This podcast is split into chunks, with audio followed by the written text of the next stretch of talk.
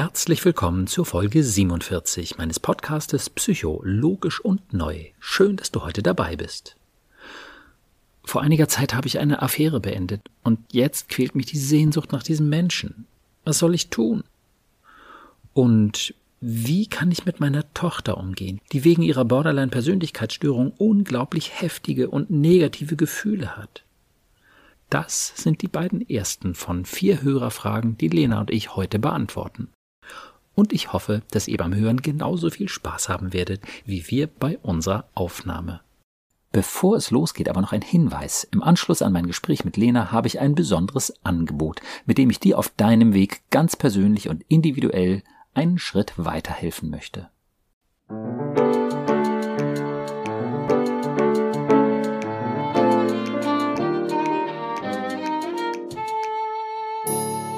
Psycho, logisch und neu. Mein Name ist Burkhard Düssler, ich bin Facharzt für Psychotherapie und ich habe einige besonders logische, positive und neue Konzepte entwickelt, um unsere Gedanken- und Gefühlswelt zu verstehen.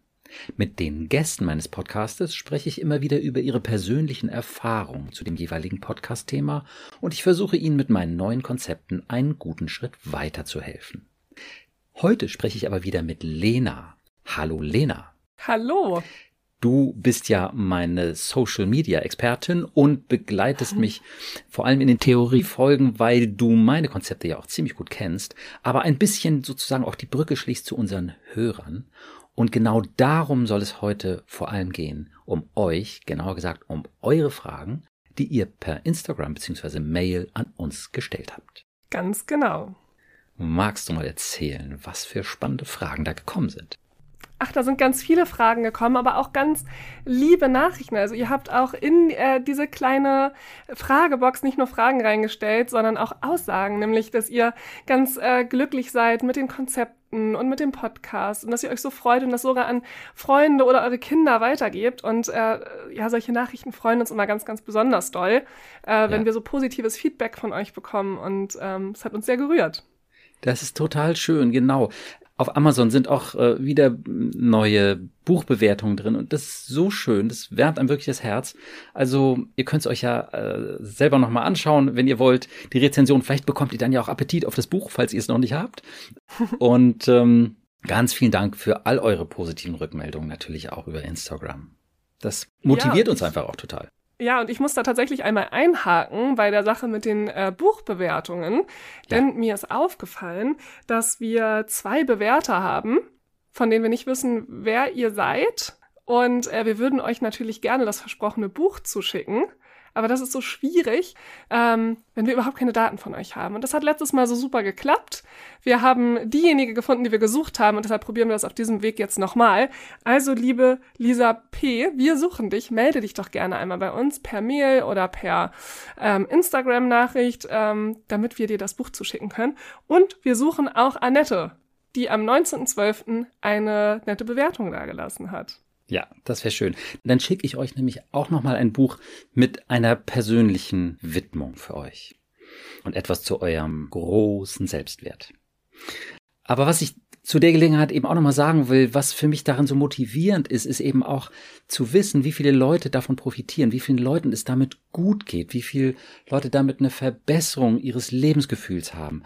Ich höre auch immer wieder von Eltern, die so glücklich sind, ihren Kindern das weitergeben zu können. Nicht nur ich liebe dich, was natürlich auch total schön ist und das Wichtigste überhaupt, aber dass sie auch sagen, und du bist, auch wenn ich mal was, was ich genervt bin oder sonst was, völlig unabhängig von allem, bist du immer so wertvoll, mein Schatz, egal was passiert. Ja, das ist noch eine andere Qualität. Das Ich liebe dich ist diese Beziehung, das ist total schön. Aber wenn man dem Kind sagen kann, du bist immer ein Schatz, ja, dann ist das einfach wundervoll. Total. Gut. Wollen wir dann zu den Fragen übergehen?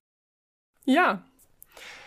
Ich habe alle Fragen notiert und mhm. nur damit ihr versteht, wie wir das hier heute machen, denn das ist ja eine etwas andere Folge. Ich werde Burkhard jetzt äh, eure Fragen stellen. Und ich fange tatsächlich mit einer Frage an, die mir auf meinem privaten Account gestellt wurde und gar nicht auf unserem Podcast-Account, weil die nämlich ein bisschen privater ist.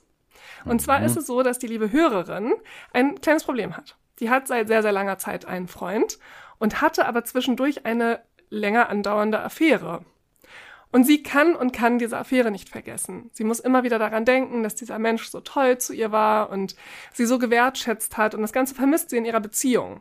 Und sie möchte aber auf gar keinen Fall ihren Freund verlassen und muss jetzt diese Affäre irgendwie aus dem Kopf bekommen. Hm. Burkhard, was rätst du jetzt? was ist zu tun? Ja, spannende Frage. Und ich kann mir vorstellen, dass es unglaublich vielen Leuten so geht, weil es ist ja selten, dass man sich nur einmal im Leben verliebt. Und ähm, es ist schon auch häufig, dass man sich verliebt und im Nachhinein denkt, naja, nicht so schlimm, dass da nichts draus geworden ist.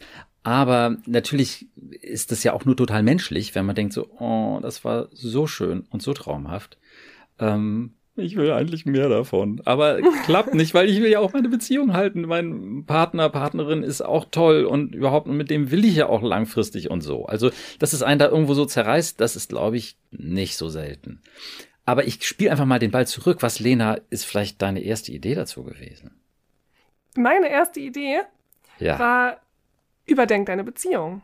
Das ja. sage ich dir ganz ehrlich, weil ich mir einfach denke, so toll kann doch die Beziehung gar nicht sein, wenn man so sehr an seiner Affäre hängt. Ja. Und wenn es doch so schön war mit der Affäre, dann ja. kann es doch nicht so perfekt sein. Ja, total. Weil, verstehst du den Gedankengang dahinter? Ja, und ich höre das ganz häufig. Ja. Okay. Aber wenn man sich solche Fälle ein bisschen genauer anguckt, dann kommt da häufig eine Bewegung rein. Und zwar auf folgende Weise. Dass man sich nämlich beide Beziehungen, die Affäre und die Partnerschaft ein bisschen genauer anschaut. Unter bestimmten Kriterien. Also erstmal kann man ja sagen, eine Affäre ist ja eine ganz besondere Geschichte. Ne? Also ja. das ist irgendwie heimlich und äh, prickelnd und was weiß ich und emotional aufgeladen. Das ist immer eine Sondersituation. Na klar, an die kann man sich auch gewöhnen. Aber es ist eben nichts, nichts Alltägliches und, und ist immer nur so ein Ausschnitt. Und in so einer besonderen Zeit kann man ja seine Schokoladenseiten gut präsentieren. Mhm. Und die problematischen Seiten, die bei einem Zusammenleben dann mehr und mehr hochkommen nach dem halben Jahr verliebt sein, die kriegt man da eben ganz häufig nicht mit. Mhm, okay. Und nach diesem halben Jahr verliebt sein, spätestens, zeigt sich ja ganz häufig, dass es neben den schönen Dingen auch noch problematische Dinge gibt. Und man könnte das so ganz grob vielleicht zusammenfassen, da erkennt man, wie erwachsen ein Mensch ist. Denn wenn wir uns erstmal kennenlernen, dann ist da häufig so eine kindliche und auch jugendliche Begeisterung füreinander da. Und das ist auch toll. Mhm. Und da kann man, was weiß ich, strahlend und begeistert sein und, und auch irgendwie erotisch angezogen natürlich. Und man kann auch ganz tiefgehende Gespräche haben und sich verstehen und lachen und so weiter und so fort. Aber das sagt noch nicht allzu viel dazu aus, wie erwachsen oder kindlich dein Gegenüber ist. Denn das zeigt sich dann in einer längeren Beziehung, wo ihr zum Beispiel gucken müsst, wie geht ihr mit Zeit um? Wie geht ihr mit Geld um? Wie geht ihr mit Konflikten um, wenn ihr wirklich unterschiedlicher Meinung seid? Kann da jeder dem anderen zuhören und sagen, okay, das ist deine Meinung, das ist meine Meinung, komm, wir legen jetzt mal alle Puzzlesteine zusammen, was du meinst, was ich meine, und jetzt suchen wir gemeinsam nach einer guten, realistischen, fairen Lösung. Ja, mhm. diese Herausforderung, mit Meinungsverschiedenheiten oder in Konflikten umzugehen, stellt sich in einer Affäre häufig nicht so. Man kann sich ja dann schnell wieder aus dem Weg gehen. Ja? Und man kann das so wegschieben, ein Stück, das Problem. Aber wenn man eine langfristige Beziehung hat, dann ist das Gold wert und sehr wichtig. Aber es ist ja auch so ein bisschen die sichere Bank, ne? Also ihr ja. Partner ist ja ein bisschen die sichere Bank. Ja. Und für den Spaß und das Aufregende hat sie sich jemand anderen gesucht. Ja, aber ich weiß nicht, es hörte sich für mich so an, als wäre die Affäre wieder vorbei und hätte sie sich, als hätte sie sich dafür entschieden, das halt nicht als ewiges Modell so laufen zu lassen. Richtig, genau. Das hat sie mir so geschrieben. Ist ja dann auch höllisch anstrengend, wenn es nicht rauskommen soll und wenn man keine offene Beziehung führt, die in der Regel oder sehr häufig ja auch irgendwann auseinanderbricht. Ja, das stimmt. Also sie hat mir auch ein paar Punkte genannt. Ich habe nachgefragt. Ja. Sie hat mir ein paar Punkte genannt, weshalb die Affäre gescheitert ist. Ja. Oh ja, spannend. Und die kommen jetzt. Ja. Das könnten jetzt Hinweise darauf sein, wie erwachsen oder kindlich dieser Affärentyp war oder ist. Okay, und ich möchte dazu einmal ganz kurz äh, betonen, das hat sie mir nochmal geschrieben, Das sind alles Dinge, die bei ihrem Partner nicht so sind Ja. und die sie überzeugt haben, dass ihr Partner der Richtige ist. Ah, Also, wenn sie mit ihrer Affäre etwas unternommen hat, ich nenne es jetzt immer nur die Affäre, das ist so ein bisschen Ja. niederschmetternd, aber ich habe keinen anderen bisschen. Klischee ist egal. Wir wissen, was gemeint ist. Also, sie hat mit ihrer Affäre etwas unternommen und wenn sie sich zum Beispiel die Schuhe zugebunden hat, dann wollte er ihre Handtasche nicht halten, weil es ihm unangenehm war. Und das fand Ah. sie wahnsinnig unattraktiv. Ja. Und wenn sie nicht schlafen konnte, durfte sie nicht auf seinem Kopfkissen schlafen, weil das ja seins ist. Ja. Ihr Partner ist aber jemand, der sein letztes Hemd gibt. Ja. Und das sind alles so Dinge, die sie zurück zu ihrem Partner gebracht haben. Ja. Hört sich für mich so an. Wie gesagt, um da eine fundierte Meinung zu haben, muss man wirklich genau hinhören. Das, das ist einfach so. Ne? Ähm, aber es hört sich für mich schon ziemlich danach an, als hätte sie die richtige Entscheidung getroffen. Denn zu sagen, ich finde es irgendwie lächerlich, deine Handtasche zu halten, ist ja nicht erwachsen, sondern ziemlich kindlich. Ne? Der möchte sich wahrscheinlich nicht sehen lassen mit dieser Handtasche, weil er dann irgendwie wie eine Tunte rüberkommen könnte. Was weiß ich, was für eine Fantasie er da hat. Ne? Sie beugt sich weg und man sieht ihn nur da allein mit der Handtasche stehen. So, ah, ja, nee, auf keinen Fall. Ne? Ähm, aber man kann eben auch drüber lachen und sagen, ja klar, halte ich deine Handtasche. Logisch so, ne? Ähm, also da ist er einfach unlocker. Oder das, das Kissen irgendwie so. Nee, das ist meins. So, ne? Das, das kann alles für sich okay sein. Aber so in dieser Häufung hört sich für mich das einfach total so an, als, als wenn der eben schlecht abgeben kann, verzichten kann, schlecht aus seiner Rolle rausgehen kann und nachgeben und sagen, okay, ich gehe dir entgegen, wir, wir machen einen Kompromiss oder ich komme dir entgegen oder es ist vielleicht auch schön, ich gebe dir das gerne, ich gebe dir gerne meine Hilfe, ich gebe gerne was ab. Ne, dieses, dieses Geben, ich gebe dir etwas von mir. Das ist Mhm. ja was total Wichtiges. Okay. Und, und da in diesen beiden Szenen äh, wollte er ja nicht geben. Na, da wollte er irgendwie seinen Nee, nee, Status, sein Kissen ähm, behalten. Jetzt stellt sich ihr nur die Frage, Mhm. soll sie ihre Affäre beichten oder nicht? Mhm. Jetzt stehen wir vor einer Mhm. schwierigen Entscheidung, Ja, ja, ähm, denn das könnte ja die Beziehung komplett ruinieren, aller Wahrscheinlichkeit nach, ja. aber sie befreit ihr Gewissen. So, dazu habe ich ja auch eine ganz klare Meinung. Ja, erzähl. Ich würde das ja nicht tun. Ja. Das hört sich jetzt total doof an und ich weiß, dass wenn mein Mann diese Folge hört, dann wird er aufschreien und sagen, boah, Lena. Aber sie ist sich dem doch sicher und sie hat gemerkt, dass das grundsätzlich eine, ein Fehler war. Und Mhm. sie würde doch ihren Freund damit total verletzen. Ja. Ihre Beziehung ist dann endgültig dahin und dann sind doch zwei Menschen unglücklich. Mhm. So ganz trocken betrachtet. Ja. Ja, kann ich total nachvollziehen. Und mh, selbstverständlich sind das immer, immer persönliche Entscheidungen. Aber ich gehe da auch eher in deine Richtung. Und zwar aus folgen- folgendem Grund. Die Bedeutung dessen, was da erzählt wird, wird für denjenigen, der es erzählt, ich hatte eine Affäre, eine ganz andere sein, als für den, der es hört. Mhm. Denn für denjenigen, der die Affäre hatte und der es ausspricht, ist das eine Sache, die ist durch. Und das ist klar. Ja. Ja, und es ist vorbei und man könnte sogar sagen, es ist ein Liebesbeweis. Ne? Ich habe mich umgeguckt, aber gesehen, du bist und bleibst für mich nun mal der Beste, ähm, den ich haben kann. Ähm, ja, aber das, ähm, du bist für mich nun mal der Beste. Ist ja so, ist ja so. ähm, und, und ich will dich auch haben. Wir bist noch am Gackern. Okay, jetzt war mich. haben kannst, ist Das so unromantisch, Das ich ist geb's total zu. gut. Lass es bloß so drin, das ist richtig gut. Okay. Ähm, ja, aber ist ja so. äh, Ne? Also wir haben nun mal die, die wir haben und, und ähm, ja, es ist immer ein gut genug. Nobody is perfect. Es ist nun mal einfach so. Und in der Fantasie kann es immer noch toller werden. In den meisten Fällen. Gut. Also, du bist der Beste, den ich haben kann und vor allem, ich will dich haben. Ja, und oder mit dir will ich zusammen sein und alt werden, was auch immer. Ja, und und das ist ja ein Liebesbeweis. So nach dem Motto, ich habe mich umgeguckt, aber du bist einfach top. So, du, du bist mein Partner, meine Partnerin, die ich haben will. Mhm. Kann man ja als einen Liebesbeweis sehen sogar. Ne? Ja. Aber Ja, das wird unbedingt. es für den, der es hört, eben mit großer Wahrscheinlichkeit nicht sein, nicht sein. sondern bist du total bescheuert. Ja, weil der dann ja mit ziemlich großer Wahrscheinlichkeit oder seine Alarmanlage mit ziemlich großer Wahrscheinlichkeit davon ausgehen muss, dass das wieder passiert. Wie willst du mir denn beweisen, dass du das nicht wieder tust? Und äh, das heißt, wenn, wenn du mich jetzt irgendwie mit großen, liebevollen Augen schmachtend anguckst, weiß ich, ob du vielleicht am Wochenende jemand anders gesehen hast oder nächstes Wochenende, wenn ich nicht da bin, mit jemand anders rumknutscht. Mhm. Ja, also dieser ja. Blick ist vergiftet sozusagen.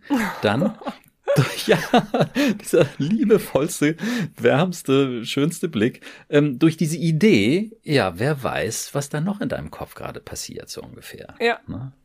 Ja, für den, der es ausspricht, für den ist es vorbei und für den anderen geht's aber da erst los. Ja, und das, ja. was man sich vorstellt, ist ja in der Regel auch viel, viel schlimmer als das, was wirklich passiert ist. Ja, das ist das, das ist das Problem. Das ist halt, hängt einfach total davon ab, wie das Gegenüber das hört und interpretiert. Und wenn mhm. der das als Kompliment sieht und vielleicht sagt, ähm, ach, das ist ja toll, dass du das erzählst. Ich habe nämlich auch zwei Affären gehabt in der Zeit. Das würde ich ja schon aus toxischen Gründen so tun. genau. Okay. Nein, wir wollen das ja hier nicht veralbern. ähm, Nein, aber da sieht man einfach, es hängt total von der Interpretation ab. Ja. ja. Und das finde ich eben wichtig. Ähm, kann es uns irgendwie diese Sicherheit, äh, können wir uns die Sicherheit vermitteln, die wir da füreinander empfinden? Ja. Oder geht es mehr in Richtung, das ist hier zerbrechlich und sowieso schon zerfressen durch äh, Misstrauen und nicht gut genug und was weiß ich, ja, und Eifersucht. Es gibt natürlich Leute, die können es in die richtige Schublade stecken und sagen, okay, das finde ich gut, dass du mir das erzählst und dass du so offen bist, dann kann ich jetzt mir auch ein bisschen sicherer sein, dass du mir das das nächste Mal erzählst. Mhm, ja, absolut. Mhm. Oder wenn das halt passieren sollte. Auch ja. da haben wir keine Sicherheit. Ne? Ähm, also es gibt sicherlich Leute, die können damit gut umgehen. Aber das ist schon so, wie du sagst. Das ist sehr wahrscheinlich, dass das irgendwo hängen bleibt. Mhm. Und ein Misstrauen macht und ein Schmerz und ein nicht gut genug und eine Unsicherheit.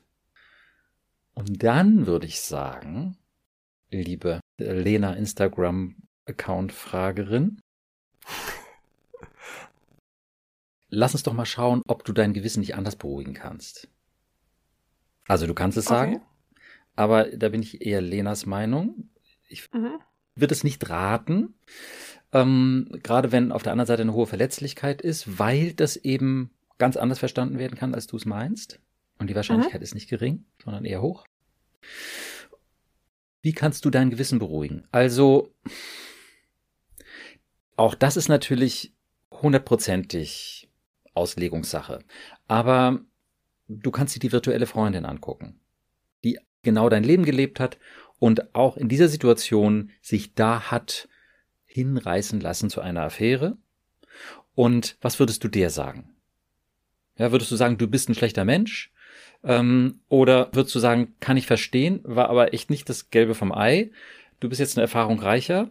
Ähm, mach was draus und ähm, schätze deinen Partner und fokussiere dich auf ihn. Und dann würde ich dazu eben auch nochmal sagen, äh, abgesehen von dem schlechten Gewissen, wie gesagt, da wäre meine Antwort, was würdest du der virtuellen Freundin sagen? Na, die würdest du vielleicht eben auch nicht in Bausch und Bogen verurteilen und sagen, so, du bist jetzt ein schlechter Mensch und äh, von jetzt ab musst du mit gebeugtem Haupt durchs Leben gehen und irgendwie deinem Partner die Füße küssen oder sonst was, sondern nee, das ist durch und mm, mach's nicht normal wahrscheinlich und ja, fokussiere dich auf die, deine Beziehung. Und das wäre eben für mich auch nochmal ein ganz wichtiger Punkt, dass man eben sagt, wie kannst du aus deiner Beziehung, die du nun haben und behalten willst, doch noch ein bisschen mehr rausholen oder wie kannst du ein bisschen mehr Leben da reinbringen? Wenn dieser, ich sage an der Stelle auch mal betont, dieser kindliche Affärenpartner da auf eine kindliche oder jugendliche Weise so eine Lebensfreude reingebracht hat, so, was kostet mhm. die Welt und das und das und Abenteuer und Begeisterung hier und dafür. Wie könnt ihr das vielleicht in eurer Beziehung ein Stück fördern? Mhm. Oder wenn er gut über Gefühle sprechen konnte, ja, aber dann vielleicht auch auf seine Weise ein bisschen ein kindlicher, vielleicht auch ein bisschen zu labiler, wackeliger Typ war für dich. Ne? Also, dass es eine, irgendwie eine besondere Affäre war mit viel Vertrauen und Tiefgang, aber leider doch eine etwas kindliche, wackelige Persönlichkeit, mit der du eben nicht dein Leben verbringen willst. Dann kannst du vielleicht auch da schauen, wie kannst du in deine Partnerschaft mehr Tiefe reinbringen. Und mal schauen, ähm, ob ihr einen gemeinsamen Weg findet, ob ihr zusammen ein Buch vielleicht lesen wollt oder bestimmte Filme, wo es eben auch ein bisschen mehr um Gefühle geht, äh, anschauen wollt und das ein bisschen mehr reinbringt. Oder hast du vielleicht noch eine Idee, was man machen könnte? Nee, ich hätte alles gesagt, was du gesagt hast. Ich glaube, dass es einfach wichtig ist, den Fokus auf seinen Partner zu legen und nicht ja. so sehr in der Vergangenheit zu leben, sondern mhm. sich das Positive von seinem Partner immer wieder vor Augen zu halten. Ja. Und dass es das vielleicht etwas leichter macht, wenn man sich diese negativen Sachen vor Augen hält. Man mhm. neigt ja dazu, das haben wir in einer vorherigen Folge schon mal besprochen, man neigt dazu, Sachen im Nachhinein immer zu idealisieren und zu sagen, oh, das war aber alles schön. Und ähm, vielleicht hat ja auch der Partner nicht alles richtig gemacht und ähm, sich einfach mal vor Augen zu halten, weshalb man zusammen ist und dann zu sagen, gut, und ich lasse es jetzt auch dabei. Mhm. Und man macht da einfach einen Cut drunter und sagt, man fängt hier neu an mhm. und dann ist es auch okay und hakt den Rest einfach ab. Ja. Gedanklich, einen Gedankenstab einfach einlegen. Okay, Gedankenstopp finde ich auch völlig in Ordnung.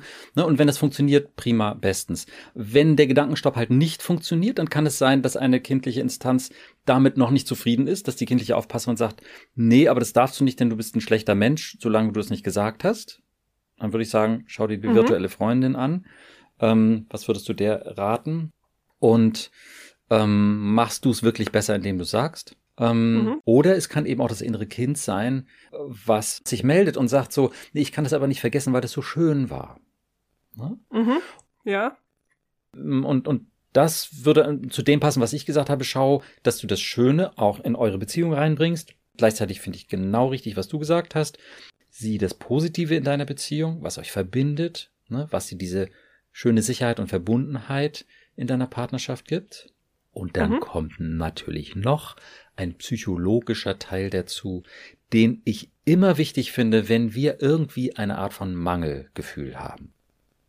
Und es ist ja eine Art von Mangelgefühl. Ne? Ich, ich, hätte ihn so gern zurück, so ungefähr. Ne? Oder diese Art von ihm zumindest. Ne? Also wenn wir ein Mangelgefühl haben, und das kann natürlich tausend Situationen äh, betreffen ähm, und kommt in vielen Fragen vor, das ist, wie können wir die Stabilität in uns und mit uns selbst erhöhen. Und das geht über das innere Kind und den inneren Jugendlichen oder die innere Jugendliche. Aber ich würde sagen, das können wir wahrscheinlich in einer der folgenden Fragen dann noch aufgreifen. Das denke ich auch, genau, denn wir haben ja noch einige Fragen vor uns. Ja. Also hoffen wir sehr, dass deine Fragestellerin vielleicht eine Orientierung bekommen hat und äh, nochmal die Sache aus verschiedenen anderen Perspektiven betrachten kann. Ja, Ansonsten ist es auch so, wenn ihr jetzt gleich eure Fragen hört und ihr habt dazu noch Fragen, dann dürft ihr uns natürlich gerne nochmal privat schreiben mhm. und dann beantworten wir die nochmal ausführlicher. Mhm. Die nächste Frage, Burkhard. Wie kann ich mit einer Borderline-Erkrankung umgehen, wenn die jetzt ja. beispielsweise bei einem Bekannten oder auch beim eigenen Kind auftritt? Wie kann ich das ja. besser verstehen und damit umgehen? Ja, das finde ich auch eine, eine spannende und wichtige Frage. Und ähm, erstmal finde ich es äh, total nachvollziehbar, Menschen mit einer Borderline-Persönlichkeitsstörung, das kann man vielleicht vorweg nochmal sagen, was ist damit gemeint oder wie erlebt man das als Partner oder Elternteil oder meinetwegen auch Geschwister oder so etwas, Freund. Borderline-Persönlichkeitsstörung ist einfach gekennzeichnet durch eine Radikalität von bestimmten Positionen. Ich bin scheiße oder der ist scheiße. Und ähm, von einer ja gewissen Starrheit an Reaktionsmustern. Ja, also wenn etwas schief geht, dann sind immer die anderen schuld und zwar richtig doll oder ich bin schuld und zwar richtig doll. So, ne, da ist immer richtig emotionale Power da drin. Und diese Power führt dann häufig eben auch zu Depressionen oder auch äh, häufiger Essstörungen ähm, Angststörungen bis hin zum selbstverletzenden Verhalten und Suizidalität. So, ne? Also das sind Menschen, die haben auch dann eine, ja, wie ich eben sagen würde, eine überaktive Alarmanlage, ähm, die dann so richtig abgeht und Katastrophe und jetzt musst du ganz doll dies oder das tun, um irgendwie auf diese Katastrophe zu reagieren. Ne? Und das ist natürlich für alle Beteiligten sehr anstrengend. Mhm. Und von daher finde ich es eben auch besonders wichtig, also ein Modell zu haben. Wie kann man das verstehen? Was soll das? Ne? Und das sind dann häufig auch Menschen, klar, wenn die sich wohl und sicher fühlen oder wenn die sich wohler und vor allem, wenn die sich sicherer fühlen, dann kann man mit denen auch gut umgehen. Und das ist okay und das ist nett und das ist schön mit denen. Aber du weißt, es ist eigentlich immer dünnes Eis. Eine blöde Bemerkung von dir oder ein blödes Ereignis und dann geht der Alarm wieder richtig los. So, ne? mhm. Gut, und an der Stelle finde ich eben das eben genannte Bild von der Alarmanlage hilfreich.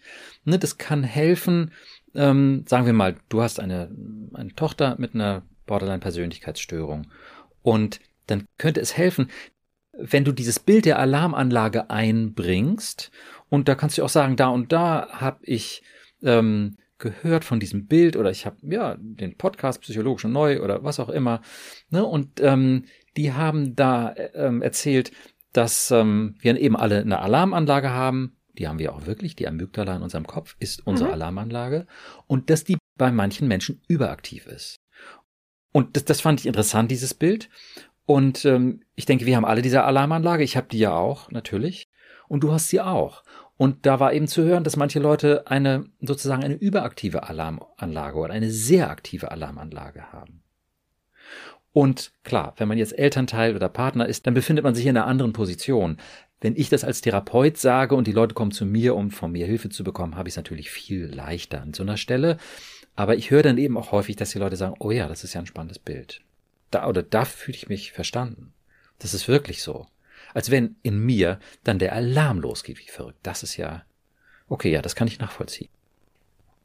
Und so in so einer privaten Beziehung, ähm, sagen wir jetzt mal, das, äh, die, die Tochter, kann es natürlich viel eher äh, sein, dass die sagt so, oh, was hast du da wieder Blödes angeschleppt, irgendwie so. Ne? Und ähm, gut, dann kann die Tochter vielleicht darüber nachdenken, je nachdem, wie offen sie ist, äh, kann sie vielleicht so ein Bild dann finden. Vielleicht kann man sie damit doch erstmal allein lassen, ein paar Stunden oder einen Tag oder Tage später nochmal darauf ansprechen. Mir, mir geht es irgendwie nicht aus dem Kopf, so dieses Bild mit der Alarmanlage. Und das ist auch überhaupt nicht kritisch oder böse gemeint, weil wir haben die nun mal alle und wir suchen uns ja auch nicht so aus, wann die so laut ist. So, ne, dass man vielleicht mhm. da ruhig so ein bisschen dran bleibt und ähm, ja, dem anderen so ein bisschen Zeit gibt, sich quasi an dieses Bild ein bisschen zu gewöhnen. Ne? Natürlich, wenn da Empörung und Protest ist, ähm, lohnt es sich nicht dagegen anzugehen, dann ist es eben immer besser mit dem aktiven Zuhören, ne? wenn jemand empört ist, zu sagen so, ähm, das tut mir leid, wenn dich das jetzt verletzt hat. Mhm, genau, ja. Dass, dass das für dich so rübergekommen ist. Damit sagst du ja nicht, es tut mir leid, dass ich so einen Quatsch erzählt habe oder es tut mir leid, dass ich dir wehgetan habe, ähm, sondern es tut mir leid, dass du das so erlebst. So, ne, das, das ist natürlich, so wollte ich das nicht. So, ne? Ja. Und der Empörung immer so ein bisschen Raum geben, da sage ich, wie gesagt, das Schmollen, was häufig eben auch dazu gehört, ne, und die Empörung, der empörte Rückzug, der auch bei Borderline-Persönlichkeitsstörung häufig ist, ähm, dem Raum geben, sagen, und dann ist der Mensch damit jetzt eben nochmal erstmal wieder allein, so Schritt für Schritt für Schritt sozusagen. Ne? Und was noch, wenn man darüber dann sprechen kann, äh, schon hilfreich ist zu sagen, ähm, das suchen wir uns nicht aus, wie laut unsere Alarmanlage ist. Ne, das suchen wir uns nicht aus. Das ist auch für uns als meinetwegen Angehörige oder Partner hilfreich zu wissen. Mein Gegenüber sucht sich das nicht aus. Das ist so. Ja? Mhm. Und ob das jetzt genetisch ist oder biografisch oder wie auch immer, ist an der Stelle wurscht. Die andere Person sucht sich das nicht aus. Wenn die sich mehr Gelassenheit irgendwie aus dem Supermarktregal ziehen könnte, dann würde die das sehr wahrscheinlich tun, weil es einfach auch höllisch anstrengend ist. Ne? So, so eine ja. Borderline-Persönlichkeitsstörung zu haben. Aber dass man das eben auch sagt, das suchen wir uns nicht aus. Jeder hat das mehr oder weniger. Und es geht auch vielen anderen so wie dir, dass sie eine so aktive Alarmanlage haben. So, ne? Das ist kein Vorwurf. Nur irgendwie, dass wir versuchen, das zu verstehen. Oder ich möchte das gern verstehen und ich möchte dich da gern verstehen. Und ähm, mhm. das ist mir irgendwie, finde ich, finde ich ganz schlüssig. So. Ja. Und mit diesem Verständnis können wir vielleicht weiterkommen, weil man nämlich diese Alarmanlage auch beruhigen kann. Ne, dann hätte man auch ein bisschen Perspektive. Und natürlich, ne, für euch, sage ich mal jetzt Angehörige, wäre es dann eben gut zu wissen, wie man diese Alarmanlage beruhigen kann. Ne? Und diese Selbstwert und Realitätsüberprüfung, diese ganze Geschichte rauf und runter. Mhm. Ne? Nun neigen ja Menschen mit einer Borderline-Persönlichkeitsstörung häufig dazu, ähm, ihr Gegenüber abzuwerten. Gerade dann, wenn sie sich nicht, also wenn sie sich unsicher fühlen, Ja. ähm, auf dem anderen rumzuhacken. Und die Mhm. werden ja auch richtig gemein, also richtig verletzend Mhm. und ähm, eben auf eine, auf eine starke Reaktion von ihrem Gegenüber. Wie geht man damit am besten um, wenn man jetzt aktiv betroffen ist? Also wenn man gerade die Mutter ist oder die beste Freundin. Ja. Was rätst du da, in solchen Situationen zu sagen? Ja, also da finde ich wichtig ähm, erstmal die Haltung, das Verständnis dieser Situation, aus dem sich quasi das ergibt, was man dann auch sagen kann. Und zwar die Haltung, das Verständnis ist für mich eben äh, wichtig, zwei Ebenen zu unterscheiden. Einmal das, was gesagt wurde, was einfach dann daneben ist, was übertrieben ist, was meinetwegen verachtend, respektlos und sonst was ist. Ganz klar. Unangemessen, derbe, sonst wie. Das ist die Ebene dessen, was passiert ist. Und dann die Ebene der Motivation. Warum hat der das denn gesagt? Ja, warum hat er denn so eine Meinung? Warum muss das so radikal sein? Mhm. Warum muss der den, den anderen so abwehren, so wegschieben, so in die Tonne treten? Warum? Aus einer inneren Not heraus. Ne, das habe ich in meinem Buch eben auch so geschrieben. Ähm, zum Thema Aggression habe ich dann ein Kapitel. Auch die Not sehen. Nicht nur die Not sehen, aber auch die Not sehen. Ja, denn dann verstehen wir die Motivation. Menschen machen das nicht einfach, weil es spaßig ist, so auf anderen rumzuhacken, sondern ähm, das kommt immer aus einer Not heraus und aus dem Bedürfnis, sich selbst jetzt wieder zu stabilisieren oder zu schützen. Was für ein Arschloch und so, ne? Um das, was der gemacht hat, sozusagen von sich zu schieben, weil es verletzend war, weil es wehgetan hat. Mhm. Und darauf kann man dann Bezug nehmen.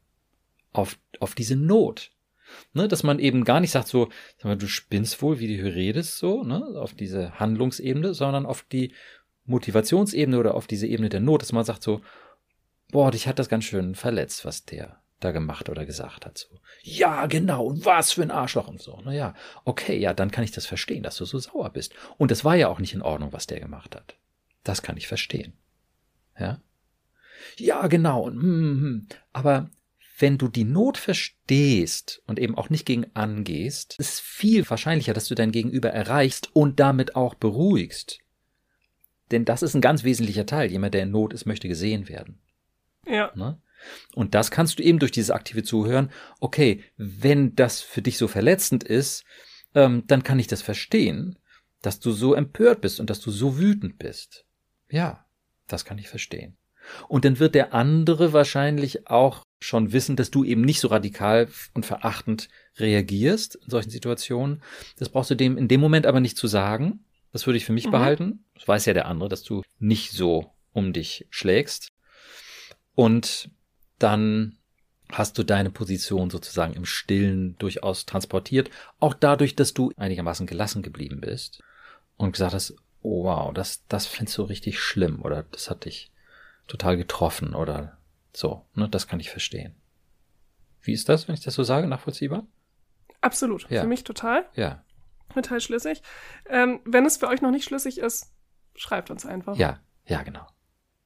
Und was natürlich da noch drin steckt, ist die Sache mit dem Selbstwert. Du fühlst dich jetzt, äh, ich kann mir vorstellen, dass du dich abgewertet fühlst durch das, ähm, was dich jetzt da so empört hat. Ne? Sozusagen, was das in Anführungsstrichen Ja. Arschloch gemacht hat. Davon fühlst du dich abgewertet. Ne? Ja. Und, und dann kann ich das verstehen. Und dann mein Lieblingssatz. Aber ich kann mir nichts vorstellen, was deinen Selbstwert jemals vermindern sollte. Du bist doch kein bisschen weniger wert, nur weil jemand sowas sagt oder tut. Sehr schön. Wenn man das sagen kann, ist toll. Ja. Absolut. Nächste Frage, die jetzt schon so ein bisschen beantwortet wurde, finde Mhm. ich. Wie bekämpfe ich meinen inneren Kritiker? Ja.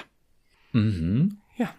Äh, dann bald spiele ich ruhig mal direkt zurück. Was würdest du sagen äh, zum Bekämpfen des inneren Kritikers? Naja, in erster Linie sehe ich so, dass, glaube ich, ganz, ganz viele Menschen da draußen diesen inneren Kritiker fühlen und deshalb der Meinung sind, dass sie auf ihm rumhacken müssen, Ja. dass sie ihn bekämpfen müssen. So, und jetzt hast du ja in deinem Buch etwas ganz, ganz Tolles darüber geschrieben Hm? und genau das wollen wir jetzt hören, Burkhard. Ah, okay. ja, ich würde eben sagen, dass der, oder ich sage, dass der innere Kritiker wirklich nur eine Fantasiegestalt ist, ein Konstrukt, was die Realität nicht beschreibt, sondern was ein Gefühl beschreibt. Es fühlt sich so an, als ob da ein innerer Kritiker sei.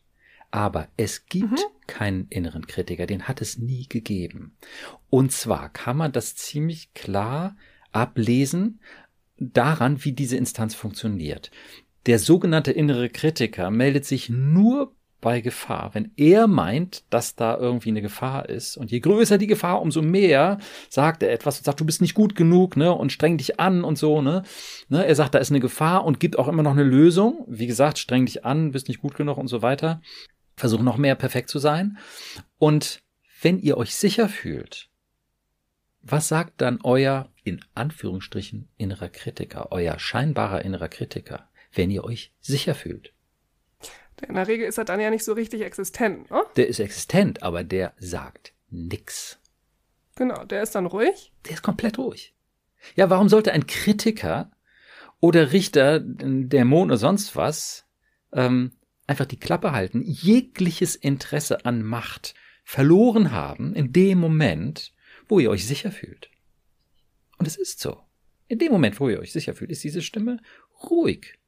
Ja, sie beobachtet und checkt. Und wenn irgendwo eine Bedrohung da irgendwo ähm, um die Ecke auftaucht, so zack, ist sie wieder da. Und sei es nur der Gedanke, dass irgendwie du vielleicht doch einen Fehler gemacht hast gestern, rums ist der Alarm wieder da. Aber es gibt keinen inneren Kritiker. Diese Instanz ist unsere innere Alarmanlage. Ne? Die haben wir eben auch im Kopf, ist die Amygdala, ist auch kein Kritiker, ist auch eine Alarmanlage, die wir natürlich in unserem Bewusstsein dann auch spüren. Ja, und zwar als Achtung, große Gefahr, übertrieben, radikal, kindlich. Das ist einfach radikal. Die kann gar nicht überprüfen, ob das stimmt, was sie da raushaut, diese Instanz. Die ist kindlich. Euer kindlicher Aufpasser. Und wenn man jetzt weitergehen will, euer kindlich ängstlicher Aufpasser oder eben Aufpasserin. Was macht eine kindlich ängstliche Aufpasserin, wenn man ihr sagt, so, ich bekämpfe dich und halt die Klappe und am besten amputiere ich dich jetzt? Was was macht sie? Wie reagiert eine kindlich ängstliche Aufpasserin darauf? Die sagt so, Achtung, da ist das selbstwertfressende Raubtier im Busch, es wackelt und das kann nur das selbstwertfressende Raubtier sein.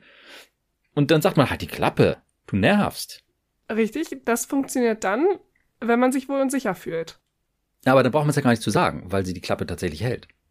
Aber was passiert, wenn du dich eben nicht wohl und sicher fühlst, sondern wenn diese Instanz, die sagt, da ist es selbstwertfressende Raubtier und du denkst so, oh ja, das könnte schon sein, aber nein, ich habe gelernt, das stimmt nicht und ich bin so ein bisschen hin und her und, und du kannst jetzt aber mal die Klappe halten.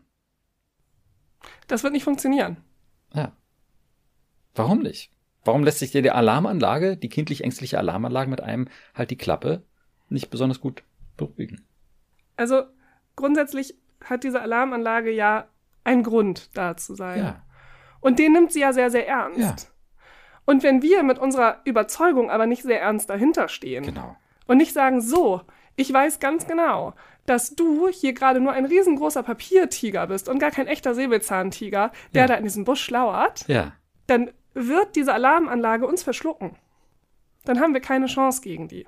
Ja. Und deshalb ist es so wichtig, dass wir uns wohl und sicher fühlen, damit die ruhig sein kann damit sie uns als äh, kompetente Person ansehen kann und quasi unsere Alarmanlage uns glauben kann. Ja, genau. Aber dafür müssen wir sie überzeugen. Und Richtig. das ist halt ein bisschen figilinisch. Also nehmen wir mal einen konkreten Fall. Ähm, jemand hat soziale Ängste und mag nicht auf eine Party gehen, äh, weil er denkt so, oh, da denken doch alle nur wieder, dass ich langweilig bin, ich kriege den Mund nicht auf. Und gleichzeitig weiß diese Person aber, ach Quatsch, äh, es gibt andere ruhige Leute auf jeder Party und ähm, das ist völlig okay. Und ich weiß genau, ich habe mich schon öfter nett unterhalten. Und ich brauche da echt nicht auf der Bühne zu stehen, habe ich sowieso keine Lust drauf. Und ähm, natürlich kann ich auf die Party gehen.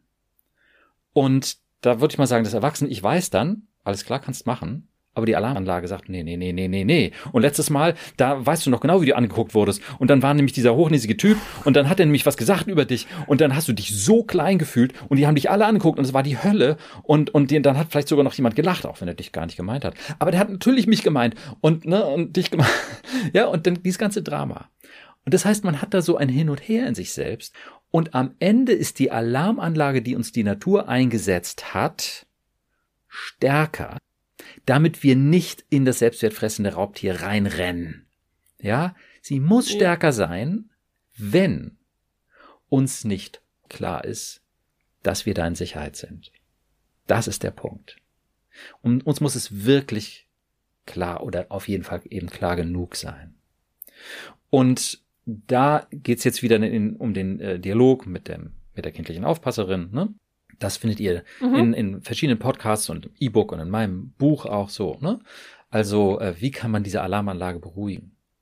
Aber gegen Ankämpfen ist nicht gut, weil sie uns ja auf eine Gefahr ja. aufmerksam machen möchte. Und wenn wir sagen, halt die Klappe, wir laufen da jetzt einfach mal hin, dann darf die nicht die Klappe halten. Also bekämpfen ist schlecht. Viel besser ist zu sagen, okay, wenn du hier ein Problem hast, muss das einen Grund haben. Wir gucken uns das mal an. Na, und wie das im Einzelnen dann funktioniert, wie gesagt, verweisen wir hier an dieser Stelle mal auf die entsprechenden Podcasts und ähm, auf äh, mein Buch und E-Books. Mhm. Ist das okay soweit? Ja.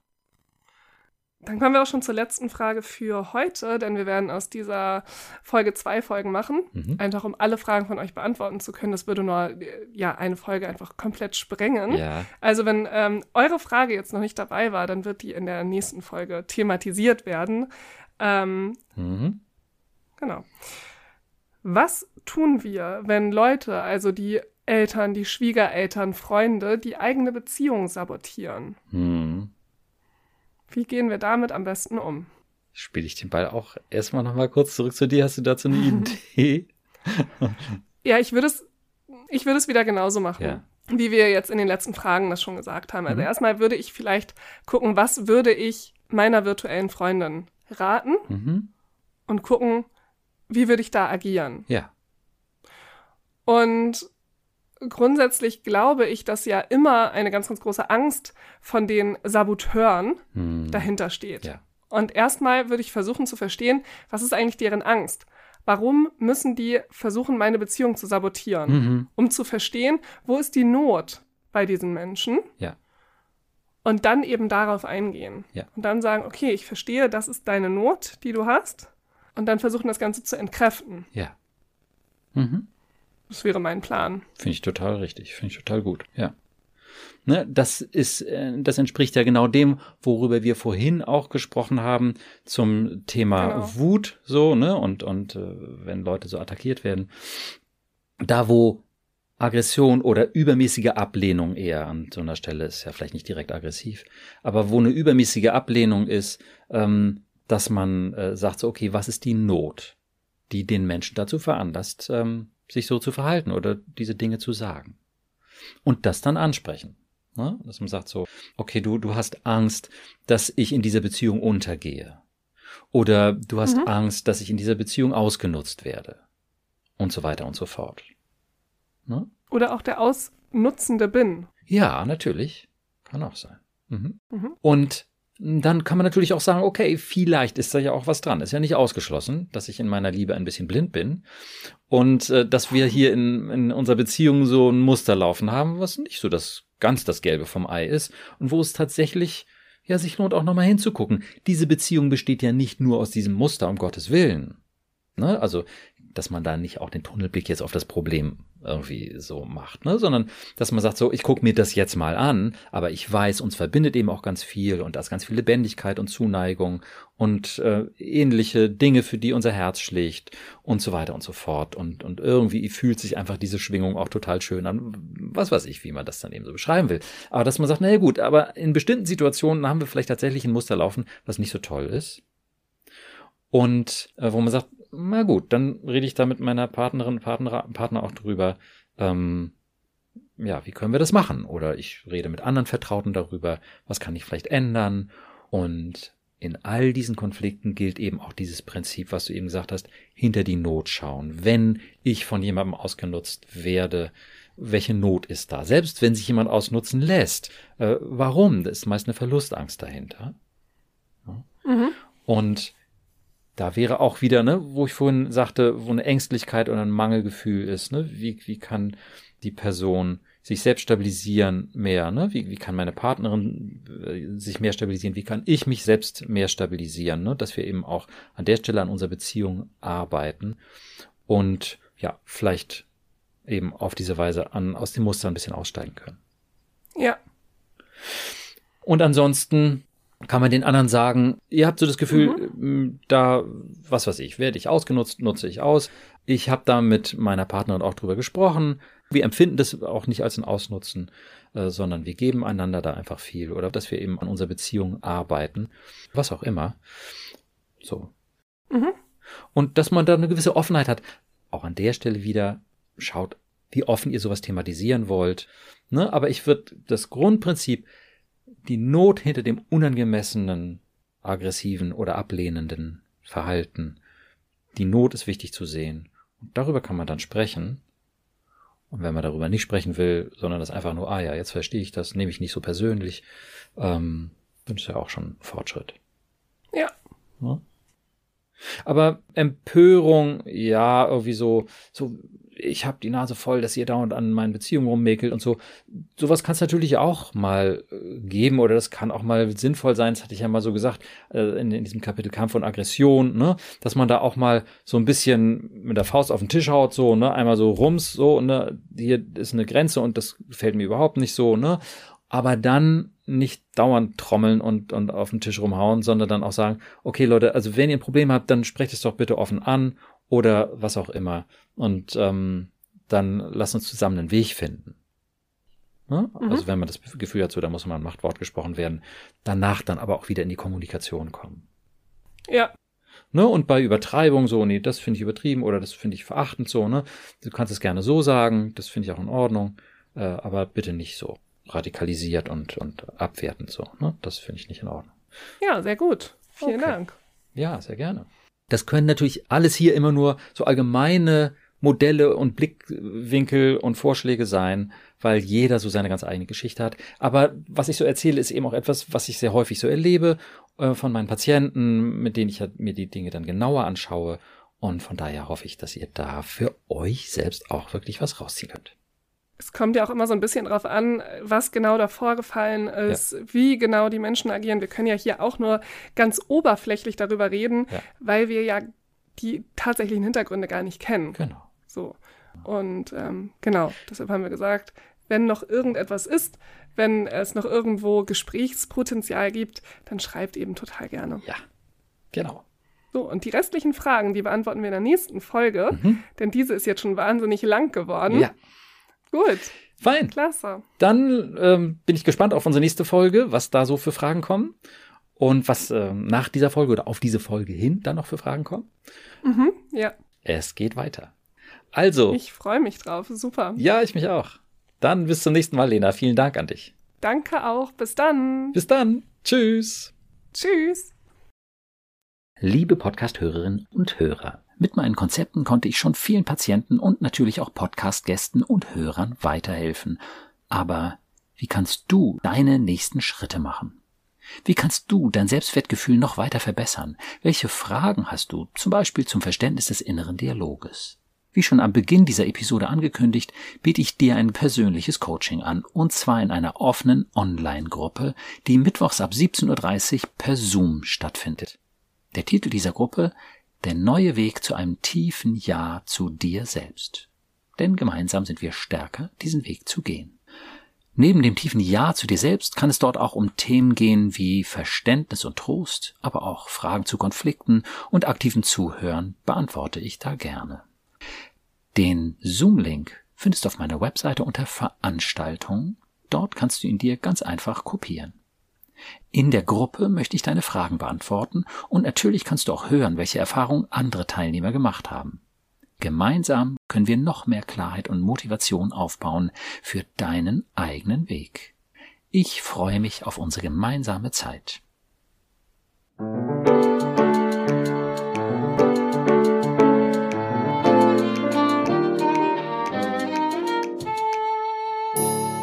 Psycho, logisch und neu. Vielen Dank, dass du heute dabei warst. Wenn du etwas aus dieser Folge für dich mitnehmen konntest, würde ich mich sehr freuen. Und natürlich auch, wenn du meinen Podcast abonnierst, bewertest und weiterempfehlst. Wenn du Fragen zu meinen Konzepten hast oder auch Kommentare und Wünsche für weitere Podcast-Folgen, schreibe uns gern auf unserer Instagram-Seite psycho-logisch und neu. Auf meiner Webseite psycho-logisch und neu.de, logisch und neu bitte immer in einem Wort, findest du verschiedene Seminarangebote und auch kostenlose Unterstützung, um von meinen Konzepten zu profitieren. Ich freue mich also, wenn du dann das nächste Mal wieder dabei bist und wünsche dir bis dahin viel Erfolg und tiefe Freude auf deinem Weg. Denn du bist es wert. Dein Burkhard.